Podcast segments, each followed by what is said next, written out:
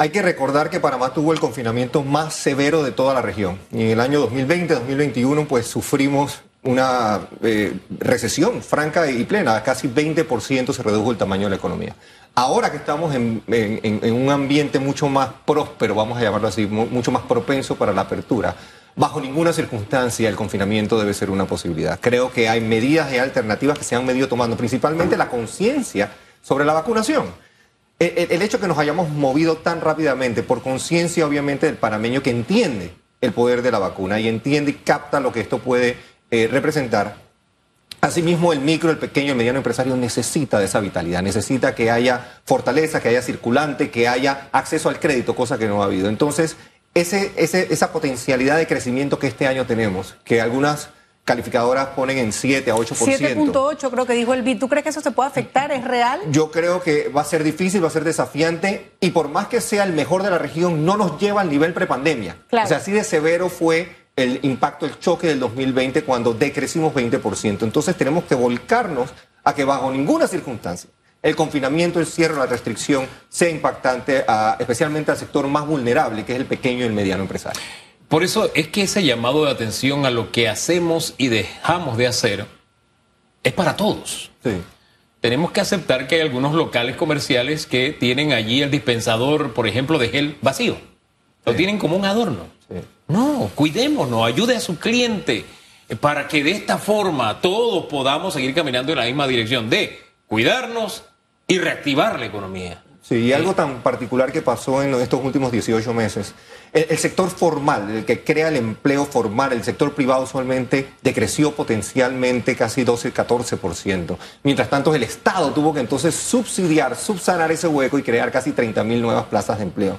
Escuchaba las declaraciones del Contralor de la República, por ejemplo, considerando pues la evolución de la planilla en los últimos 15 años y es realmente preocupante. Es realmente preocupante cómo lamentablemente el Estado se ha convertido en una, en una caja de empleo, en una bolsa de empleo, eh, cuando no debe ser definitivamente la misión. Hay que buscar la eficiencia precisamente para que los fondos, en lugar de ir a planilla, se utilicen para resolver los problemas que afectan al panameño todos los días, salud, seguridad social, empleo y... Y, y reactivación económica, porque si tenemos una reactivación económica próspera, no hay necesidad de estar eh, absorbiendo el, desempleo en la planilla. Y yo creo que ha sido una de las quejas del sector privado y ha sido válido del gran esfuerzo que hizo el sector privado para poder subsistir en el confinamiento, en, eh, comercios cerrados, en estar confinados por tanto tiempo, como bien decía Carlos, el más largo de la región, cuando se reclama muchas veces el poca medida de eh, contención de gasto que tuvo por otro lado el gobierno. Acaban de hacer otro préstamo de 2.500 millones de dólares hace pocos días. Em, yo creo que al principio de la pandemia, cuando se logró ese primer crédito de 2.500 eh, millones de dólares, eh, eh, hubo muchísima aceptación porque fue una reacción rápida y nos puso en, ventaja hacia lo que no sabíamos que iba a pasar. Sin embargo, hemos visto también cómo se ha usado ese crédito muchas veces para cubrir gastos operativos de la misma, del mismo Estado, que no debería.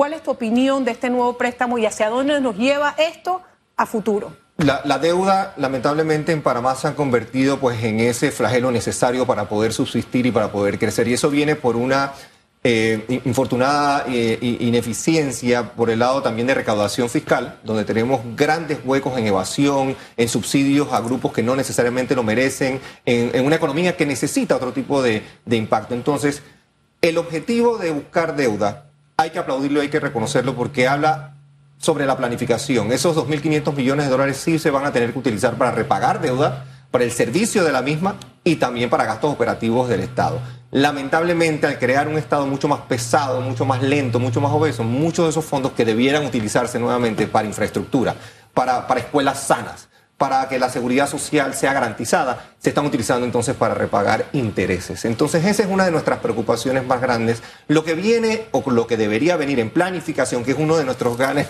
grandes talones de Aquiles, es que no planificamos, no programamos. Tiene que haber una programación en los próximos dos o tres años para depender menos de deuda, de crecer esa dependencia y encontrar la forma en la que se generen ingresos, exportaciones, ingresos que vengan por inyección eh, de inversión eh, directa extranjera y otras eh, facultades que reactiven la economía y que el tributo de nosotros mismos pueda entonces subsanar. Yo creo que de nuevo la, deuda lamentablemente se ha convertido en algo necesario, en un flagelo que tenemos que lidiar con, pero por otro lado tiene que ir de la mano de un control en gastos y que el tejido social, la, fibra esa del panameño que tanto necesita y tanto anhela en seguridad social, por ejemplo, sea de, una vez solventada. No es justo para Panamá eh, ver eh, este tipo de elecciones en base a la inmediatez, en inmediatez creo que tiene que haber mucho más programación y planificación. A propósito de control de gastos, el Contralor, el que debe controlar los gastos del Estado, hizo un informe. Y el hombre dijo, bueno, crecimiento de planilla, ganchito, vamos bien. Asesores este, en la Asamblea, en, todo, vamos bien, vamos bien. Es más, aumentos a los eh, alcaldes y representantes de los concejales, no, hombre, vamos bien. A todo le puso un ganchito. Ese uso de nuestros recursos y la forma en que lo está controlando quien debe controlarlo, que es el Contralor. ¿Usted qué evaluación hace? Sí, yo, siento de nuevo que hay espacio para, para escuchar, para la colaboración, y yo creo que una de las grandes fallas que tenemos, y no solo quizás el Contralor o el presidente, figuras públicas, figuras privadas, reporteros, periodistas, es llegar a ese momento en el que dice, decimos, me equivoqué, fallé, pero estoy dispuesto a reconocer esa falla y a enmendar. Y lamentablemente e, esa rendición de cuentas se queda corta en, muchas facetas de la administración pública. En lo que concierne al manejo de finanzas públicas, de nuevo, no ha sido fácil. Nadie está diciendo que eh, en un ambiente pandémico pleno, donde la recaudación fiscal eh, estuvo pues limitada a casi cero por casi seis meses, es imposible obviamente catalogar como fracasada una gestión de administración de finanzas públicas, pero es que en economía, en materia numérica, pues dependemos mucho de comportamientos racionales. Pareciera que en lugar de hablar a lo mejor de Keynes o de Friedman, grandes economistas, tenemos que hablar más de psicólogos como Kahneman y Verstig para tratar de entender las decisiones que se están tomando. Hombre, yo creo en los resultados. Si yo, mire, si tuviéramos una ciudad donde viéramos la municipalidad activa, si yo tuviera una ciudad, hombre, con aceras amigables para que yo camine, donde o tuviéramos carreteras sin huecos. vamos a quedarnos en el municipio, vamos a quedarnos en el municipio, ¿no? Vamos, eh, que si tuviera una, una ciudad eh, donde yo viera, qué sé yo, en las glorietas, que, hombre, que me tuviera una ciudad limpia, mínimamente limpia. Vamos a pedir una ciudad limpia, nada. Con un alcalde con un salario. Si yo tuviera una, una, ciudad así, hombre, no que gane 10 mil ni 12 mil, que gane 20 mil, no hay ningún problema. Claro. Pero que yo viera el resultado de su trabajo. Pero lo que no se ve es la municipalidad, y en Arraiján menos. Para que usted me diga que un alcalde debe ganar eso, o en Colón, para que los concejales estén ganando lo que están ganando. O sea, el servicio que nos dan no se compadece con lo que nos están sacando del bolsillo, porque nos los están sacando del bolsillo. Por supuesto. Es que la, y, la métrica, ya hace poco escuchábamos al diputado Carles hablar de los proyectos que se están eh, midiendo en la Asamblea. ¿Qué tal un proyecto que le ponga una métrica, una medición, un indicador a la gestión de los alcaldes para que entonces devengaran algún tipo de beneficio adicional, como una bonificación, un premio por alcance de metas. Sí. Pónganle un alcance de metas, pongan una métrica. Claro, como la empresa privada. porque usted está manejando el erario público, el dinero de todos los panameños. Entonces, ¿qué tal si hacemos algo así? Como en Taiwán. perdón, en, Corea. En Corea funciona así. Exacto. Eh, mire, los municipios reciben recursos de acuerdo a la capacidad que tienen de realizar de, proyectos. Ejecutar. Ejecutan, recibe recursos. Eh, o sea, no hay que inventar la rueda porque la rueda existe. Pero nosotros nos inventamos una rueda en la que todo para mí, todo para mí, todo para mí.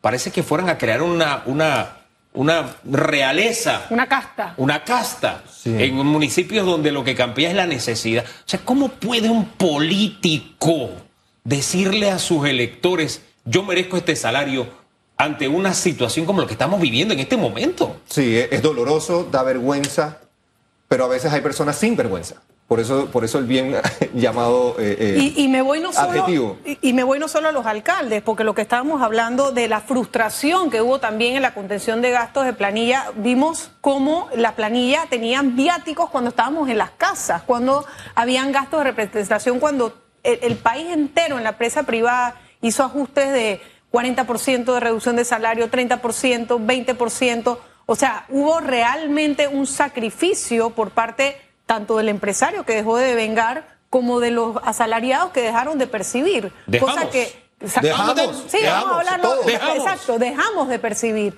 Y fue al final del día también un acuerdo y un consenso con tus patrones para que la, para poder salir adelante en conjunto. Pero no vimos ese, ese nivel de sacrificio o ese nivel de compromiso por parte del gobierno cuando veíamos, yo decía, pero los viáticos, ¿cómo va a haber viáticos si ni siquiera pueden salir a la casa? Es así, es frustrante. Seis de cada diez panameños hoy día están en la informalidad no están en el sector formal, no contribuyen al seguro social, no, no representan a lo mejor un aporte en impuestos a Panamá. Panamá merece más y merece mejor. Don Carlos, gracias. Siempre orientador escucharle. Gracias a ustedes. Muchas gracias. Vamos a ver, ojalá que haya esa planificación que tanto habla Carlos Araúz para que realmente podamos siempre mirar un poquito más allá de cómo vamos a resolver para mañana.